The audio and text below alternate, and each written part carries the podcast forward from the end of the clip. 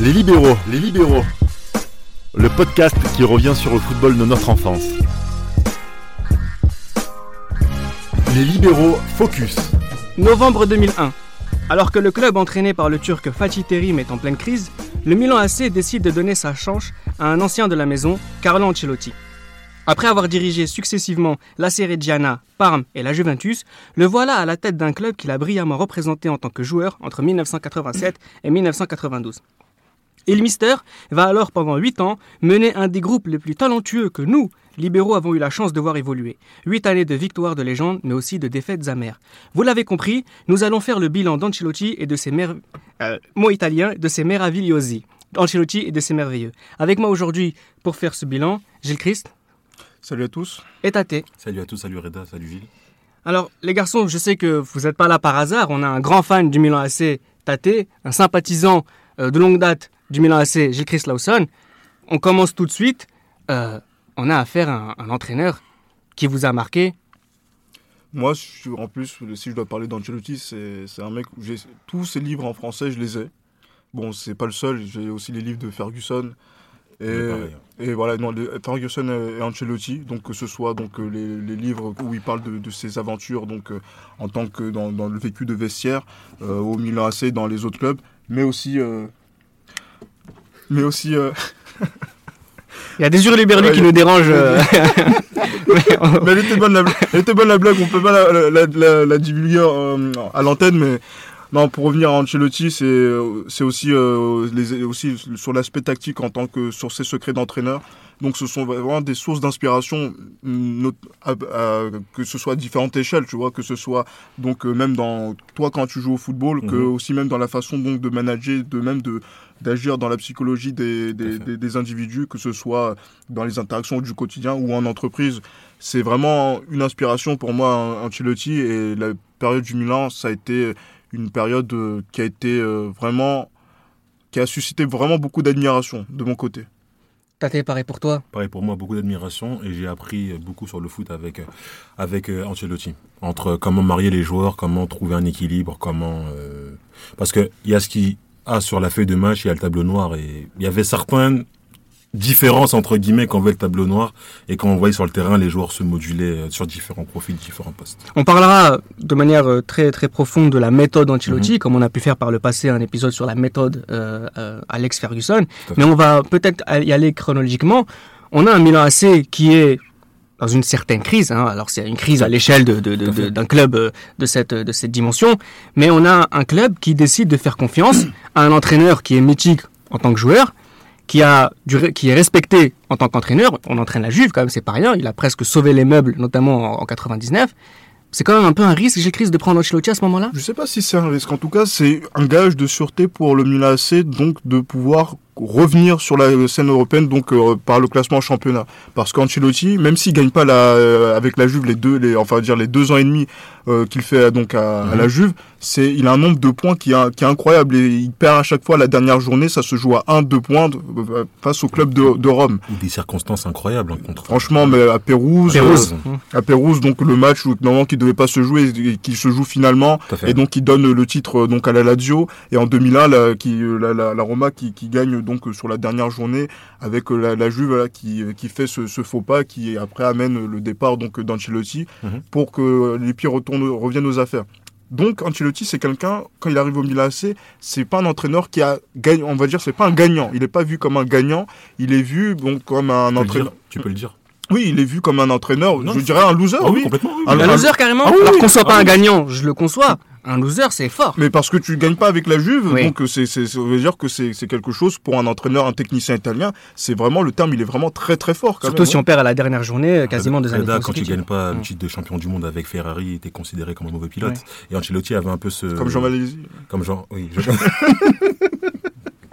Exactement. Bon, il a gagné un grand prix, c'est déjà pas mal, à, à son échelle. Mais euh, il avait vraiment cette réputation-là de loser quand il arrive au Milan AC. Et il y avait beaucoup d'interrogations quand il arrive en novembre 2001, à savoir que est-ce que c'est Berlusconi derrière qui était aux manettes parce que Berlusconi avait consenti de lourds investissements à l'été 2001 Ouais, que c'était qui? C'était Rui Costa, c'était Inzaghi. Inzaghi très cher. Très, Rui très Costa, cher. très cher, le plus gros transfert de C'est l'histoire. ça. Et en plus, voilà, donc il y a eu cette, cette période de, de rodage justement où euh, Pirlo voilà, aussi. Pirlo aussi qui, qui arrive. Mais on est dans une vraiment dans une période où le Milan AC veut entamer un nouveau cycle. C'est Mais plus de 100 millions d'euros. Hein. c'est c'est- c'est- c'est énorme pour c'est énorme pour l'époque et même À pour, aujourd'hui, début, même pour pour le début. aujourd'hui. hein. Ouais, c'est. Donc c'est en, en gros c'est c'est en gros c'est on, on arrive on met du lourd sur Ah, la table complètement. et en fait on veut retrouver la Ligue des Champions on veut retrouver la Ligue des Champions comme un acte, comme un acteur majeur. Donc du coup quand Ancelotti arrive je pense que sa priorité, sa priorité, c'est de qualifier le Milan pour la Ligue des Champions. Donc, on va, on va, on va dire donc à Ancelotti, on va penser d'Ancelotti sur cette première saison 2001-2002 où il termine quatrième, que c'est un entraîneur qui est, comme l'a dit après quelques années plus tard Pierre Ménès, un bétonneur, donc avec un style de jeu qui était plutôt défensif dans, dans, ses, dans ses premiers temps. Ah oui, Mais je complètement. pense On que lui a c'est- reproché un peu. c'est ça, mais je pense qu'il y avait une sorte de pragmatisme du résultat en fait qu'il devait avoir donc sur cette première saison avant de pouvoir mettre en place ce qu'on a pu tête, voir ouais. euh, par, par, par la suite et avec euh, les autres recrues qui sont arrivés et donc cette alchimie de talent qu'il a- dont, dont il allait avoir la, la, la, la charge et qu'il a, dont il avait à disposition donc pour pouvoir euh, être plus ambitieux euh, en- sur la scène italienne et sur la scène européenne. Moi, je rebondis sur ce que tu dis, Gilles Christ, et ce qui, ce qui me frappe le plus sur la carrière milanaise d'Ancelotti. Alors, entre guillemets, on va dire qu'on a un entraîneur qui a encore l'avenir devant lui, mais c'est quelqu'un qui va être à la tête d'une équipe euh, pleine de joueurs qui, par- avec le recul, on se rend compte que c'est toutes des légendes, Mhm. mais au tournant 2001-2002, c'est encore des jeunes. On a euh, un, jou- euh, un joueur comme Pirlo, comme Gattuso, Gattuso, euh, des Ambrosini. joueurs comme euh, oui, Ambrosini, Mhm. même, entre, même Kaka, Kaka qui, qui par- vient après. qui vient après, mais c'est pareil. même Seedorf, hein, il est tout jeune aussi. Enfin, Sidorf est- aussi qui vient en 2002, ça reste. Là, bon, il a son palmarès, Enfin, etc. Mais C'est un jeune vieux. C'est un jeune mais vieux, exactement. c'est un jeune vieux, mais parce qu'ils ont encore 8 ans devant eux. Ouais. Et donc, on a un, un, un, un Carlo Ancelotti qui vient à la tête d'une équipe euh, du Milan AC pleine de joueurs de talent, mais qui ont encore tout à prouver, ou presque. encore tout à prouver. Et il avait surtout cette, cette mission de marier tous ces joueurs ensemble. Parce que l'histoire du sapin de Noël, il faut, on va casser un peu un mythe.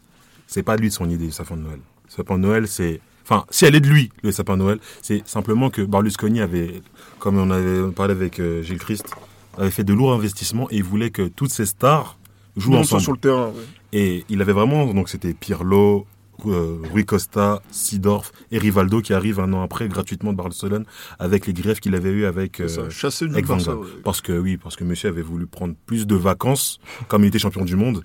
Van Gaal n'ayant pas apprécié et euh, tout simplement Rivaldo lui a simplement répondu que je suis champion du monde, je fais ce que je veux entre guillemets. Donc il est parti. Donc Berlusconi avait vraiment cette lubie là de faire jouer et Shevchenko bien sûr, hein, tous ces joueurs ensemble. Et ce qui a fait que Ancelotti a trouvé ce sapin de Noël. Parce que c'était une, exigence de la part de Berlusconi. Je me souviens, tu nous avais, fait, tu nous avais donné cette anecdote, euh, c'était à l'époque, on avait fait euh, la spéciale euh, Les 40 ans d'Andrea Pirlo. Pirlo. D'ailleurs, il y avait Gilles Christ et Julien Yelch aussi qu'on salue euh, très fort. Euh, Est-ce que, pour revenir au choix Ancelotti, est-ce que c'est pas aussi une façon, on le dit rapidement, pour Berlusconi de prendre un coach qu'il pourra, qu'il pourra influencer? Oui. Oui, manier en fait. Oui, donc en gros, c'est ce qui en, plus euh, dans le- dans l'esprit de Berlusconi, il va voilà donc euh, c'est quelqu'un qui aime beaucoup s'impliquer aussi donc dans la dans la vie donc d'un effectif et même dans la dans la tactique. Donc par exemple Le choix euh, des dans le choix des joueurs. Et donc en fait voilà donc ça a été même avec euh, Capello. Donc il y avait aussi cette euh, intelligence que les entraîneurs par le passé que ce soit Saki ou que ce soit Capello de, de faire participer Berlusconi dans la composition des équipes bien que les équipes soient déjà faites pour lui pour avoir pour que Berlusconi ait l'illusion de pouvoir participer donc à la, la- donc dans le choix des joueurs. Et donc là aussi Ancelotti il a dit qu'il a vraiment beaucoup travaillé donc sur cet aspect pour mettre euh, le président pour, pour que le président soit vraiment impliqué dans, dans, dans ces affaires-là, même si c'était plus pour du spectacle ou même plus pour l'image en fait donc de Berlusconi et du Milan AC que, que vraiment euh, que ce soit vraiment effectif. Je pense qu'il avait son idée qui était précise et que et que en fait euh, pour pour euh, Berlusconi il fallait qu'il soit rassuré et qu'il ait voilà une sorte de main invisible en fait pour que voilà le Milan puisse être euh, pour que le Milan puisse être encore son Milan et que ce soit pas le Milan d'un de quelqu'un qui vient de l'extérieur et sur lequel il n'a plus aucun contrôle. Et ça, c'est quelque chose qui fondamentalement ne va pas gêner Ancelotti quand on connaît sa mentalité. Ça veut dire que c'est quelqu'un qui sait gérer les égaux de sa, de sa hiérarchie, mais aussi de ses joueurs. Ça fait partie de la palette, j'allais dire, euh, technique au sens de compétence d'Ancelotti. Exactement. Il connaît la maison, il connaissait Berlusconi en tant que joueur, et il savait très bien qu'en acceptant le poste, le job, il allait avoir cette euh, composante-là. Donc voilà pourquoi il a, il, a simplement su aussi se mettre en retrait. Et c'est aussi, c'est aussi l'intelligence pour lui d'avoir de s'être mis en retrait parce que cette idée-là, elle naît de son président. Après, il l'a bien matérialisé plus tard. Mais ça, ça, vient de son président là. Et puis c'est une bonne idée. C'est une très bonne idée. c'est une bonne idée.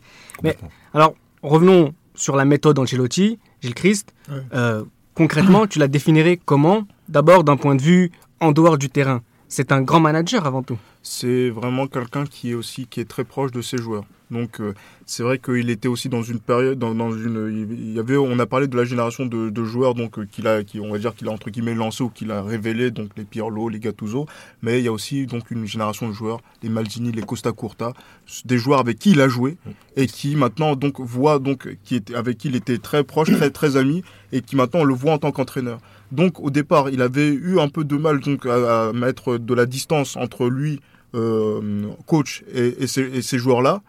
Mais voilà, donc ça s'est fait au fur, au fur et à mesure, mais il a gardé cette proximité avec les joueurs, donc euh, ces, échanges, et donc on voit plutôt Ancelotti comme un ami, en fait, un, un, ami, mais un ami qui voilà va prendre des décisions et qui va avoir donc le contrôle sur l'effectif et qui va avoir une manière souple d'amener ses, décisions, mais qui est capable aussi donc parfois de grande colère et qui euh, euh, va mettre voilà qui met parfois du, du point sur la table, mais qui va le faire toujours dans une phase d'une certaine manière à ce qu'il soit toujours respecté, parce qu'il respecte déjà ses joueurs. Et donc c'est ça qui a aussi été important donc dans le succès de, ce Milan-là durant euh, les sept années et demie qu'il y a eu euh, avec Ancelotti. Gilles Christ parle d'ami, un grand frère aussi quelque part. Bah, d'où son, le son nom du mystère. C'est parce qu'au début il a vraiment eu du mal à, avec, instaurer cette distance-là. Et avec euh, les joueurs que Gilles vient de citer, Costa Curta et Magini, et d'où après, quelques mois après, il a voulu imposer qu'on l'appelle Mister, parce que il a joué avec la plupart de ces joueurs-là et il a voulu vraiment imposer ce nom-là pour vraiment créer une distance. Créer une distance. C'était très difficile au début parce que certes Milan arrive quatrième, mais c'était vraiment c'était ric-rac. Hein.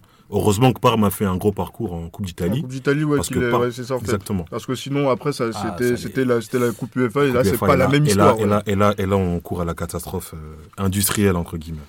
Et Oh, donc mentalement, voilà, ce, joueur qui est grand frère, qui sait gérer les égaux. On a aussi, tactiquement, tu as dit tout à l'heure qu'il a su mettre en pratique mhm. une idée euh, de, de, Berlusconi, parce que c'est aussi un, grand tacticien, euh, Carlo Ancelotti. J'écris toujours à la recherche de l'équilibre. Ça, c'est une.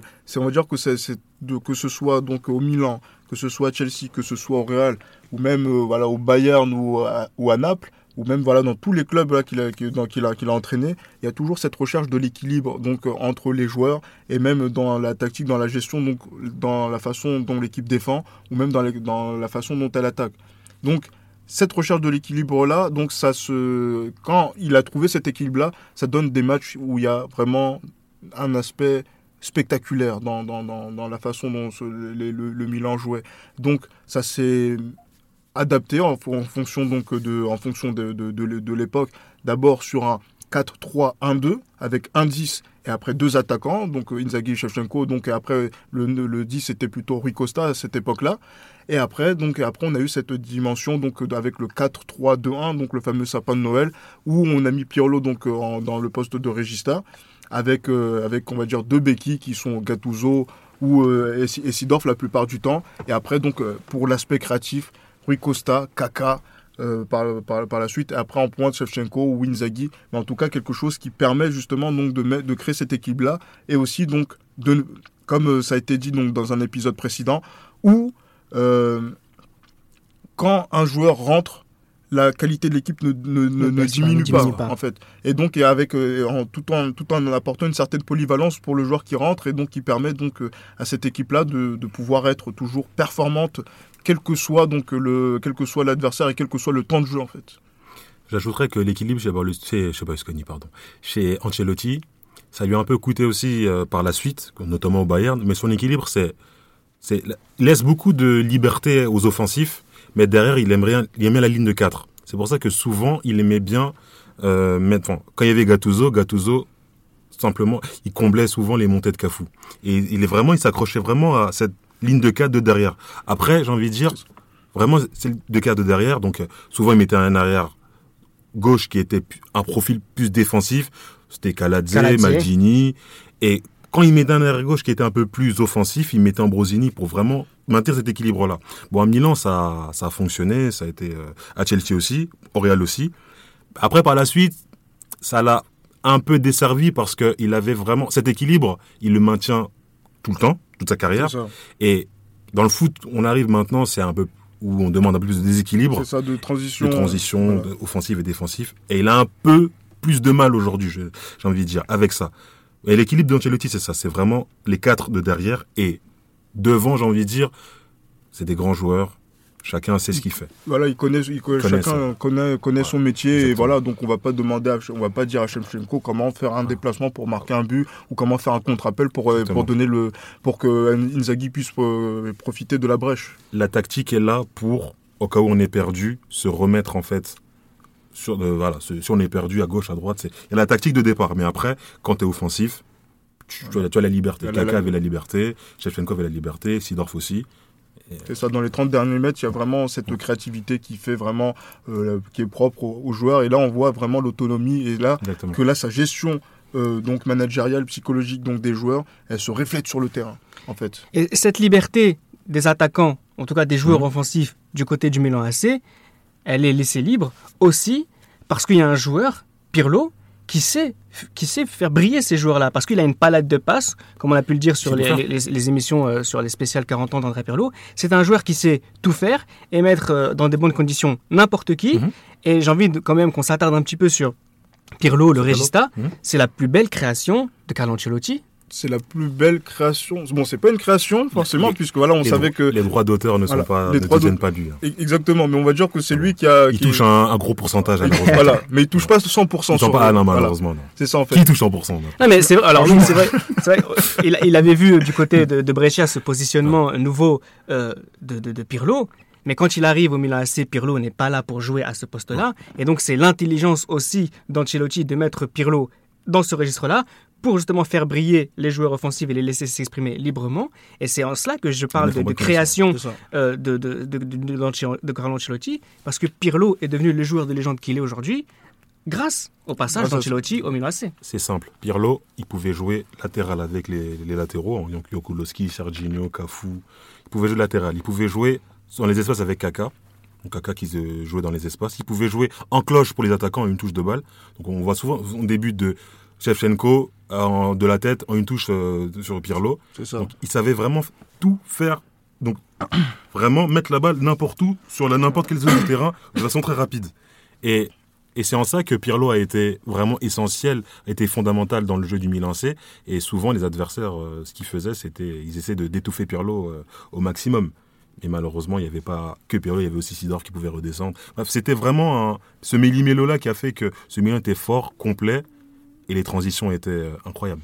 Ce Milan était fort, complet, un grand entraîneur, un grand entraîneur pour de grands joueurs. C'est La le- gestion aussi. la gestion de ces des joueurs-là. efforts et des... ouais. Euh, le, le respect de poids de ce maillot, on a été à la hauteur de ce maillot qui a eu quelques moments difficiles avant l'arrivée d'Ancelotti. En huit saisons ou presque avec le Rossoneri, euh, son bilan impressionnant c'est un Scudetto, Ouais. deux Ligues des 2004, Champions, 2003, super- 2007. deux Super Coupes d'Europe, un Mondial des clubs, une Super Coupe d'Italie et une Coupe d'Italie. C'est un palmarès exceptionnel de la part de Carlo Ancelotti avec le Milan AC. C'est exceptionnel, oui, parce que sur la, sur la durée, une équipe, voilà, qui, qui- je pense qu'il n'y a pas beaucoup d'entraîneurs qui ont autant gagné, donc peut-être Capello, Saki qui ont aussi gagné et qui ont marqué aussi Et- leur, et leur de façon époque. rapide. Hein.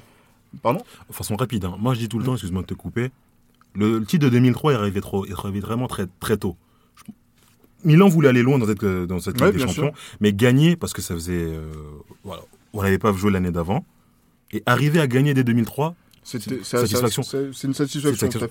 mais C'est rapide c'est pour super rapide. C'est Ah oui, rapide oui, oui. pour Ancelotti aussi Ah pour les joueurs finalement. Oui, tout le monde, mais parce que même il y avait, le- par exemple, même le, le soir de la finale, la veille de la finale, la nervosité qu'il y avait aussi dans, dans, le, dans le vestiaire où personne n'arrivait à dormir. Même euh, Paolo Maldini, qui avait- qu'on a vu d'autres, qui a fait beaucoup de finales et qui a, Qui a gagné, vu des beaucoup, choses. qui a, qui a gagné beaucoup de, de, de Ligue des Champions. Donc ça faisait tellement longtemps Mhm. qu'en fait il y avait vraiment de la nervosité, il n'y avait pas la Il a sérénité. perdu y avait- l'habitude. C'est ça, perdre de l'habitude. Et après, voilà, donc on voit par 95, exemple. 2003. C'est ça. Et quand tu vois, par exemple, euh, en 2005 ou en 2007, il y a plus de sérénité. On sent que c'est des professionnels qui connaissent comment jouer les finales de Coupe d'Europe, comment les aborder. Mais en 2003, c'était différent. Mais après, voilà, pour revenir, donc c'est vrai que là, Ancelotti a vraiment beaucoup gagné, mais je pense qu'il aurait vraiment plus gagné. là, j'ai envie de revenir vraiment sur, sur une, période, enfin sur cette période-là où en fait il y a eu de gros ratés et de gros mmh. travers qui ont fait que cette équipe-là, au lieu d'être et qu'elle fait partie donc elle fait partie des équipes les plus performantes de la génération. Normalement, elle aurait pu être la, plus performante. Par exemple, en Ligue des Champions, la Corogne, euh, en 2004, euh, les, titres, le titre perdu contre la Juve en 2005, en 2006 euh, contre le contre le Barça, donc dans des dans des circonstances assez discutable, notamment sur le match retour avec le but de Shevchenko. On en avait parlé dans un, épisode, euh, dans, dans, le premier épisode. Sur poussette sur Pouyol. Sur Pouyol, donc le but de Shevchenko. Et après, bon, après, et même 2008, même 2008, je me dis que face à Arsenal, il y avait la possibilité de faire quelque chose pour que, voilà, pour que ce club-là puisse continuer. Mais je pense que après, c'est voilà, c'était une équipe qui était expérimentée et qui a vraiment connu, donc, euh, qui devait, franchement, la Corogne 2004 et Istanbul 2005 donc euh, face à Liverpool, je pense que s'il y avait eu ces victoires-là, peut-être que le Real n'aurait pas été le seul club dans avec autant de titres, euh. avec autant de, avec autant de titres euh, consécutifs au XXIe siècle. Et je pense que c'était l'une des équipes les plus fortes et qui méritait donc d'avoir au moins deux ou trois Ligues des Champions supplémentaires de cette époque-là. On a, on a consacré un épisode, nous les libéraux, sur la finale d'Istanbul entre Milan AC et Liverpool.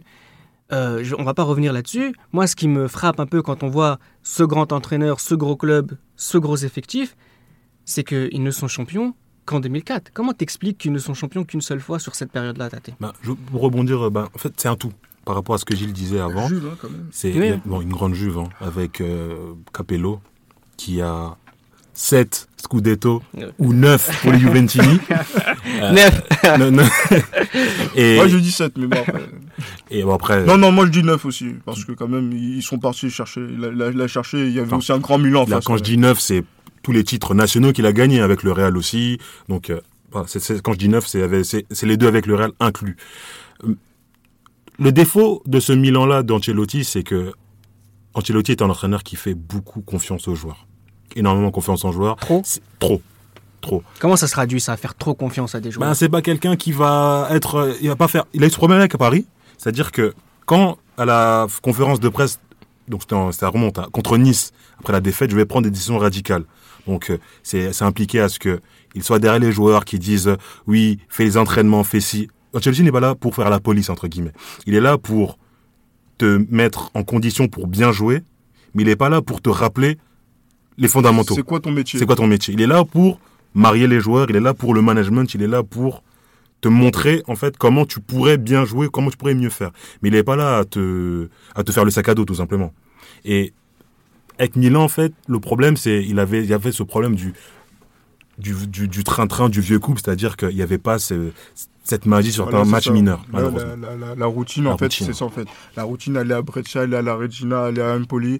Se salir les mains un peu. Ça. En fait, c'était une équipe qui aimait la lumière. En fait, et Après 6, 7 ans, 8 ans. C'est ça en fait. Et en fait, ce, club-là a toujours été performant dans des matchs où c'était plein à 20h30 le samedi, où il y avait. Parce qu'il y, y, a des victoires contre la Juve, hein, donc dans les confrontations mmh. directes il y a des victoires contre la Roma, il y a des victoires contre l'Inter. Ah, non, il y a contre l'Inter, il y en a, ah, il y en a beaucoup. Hein.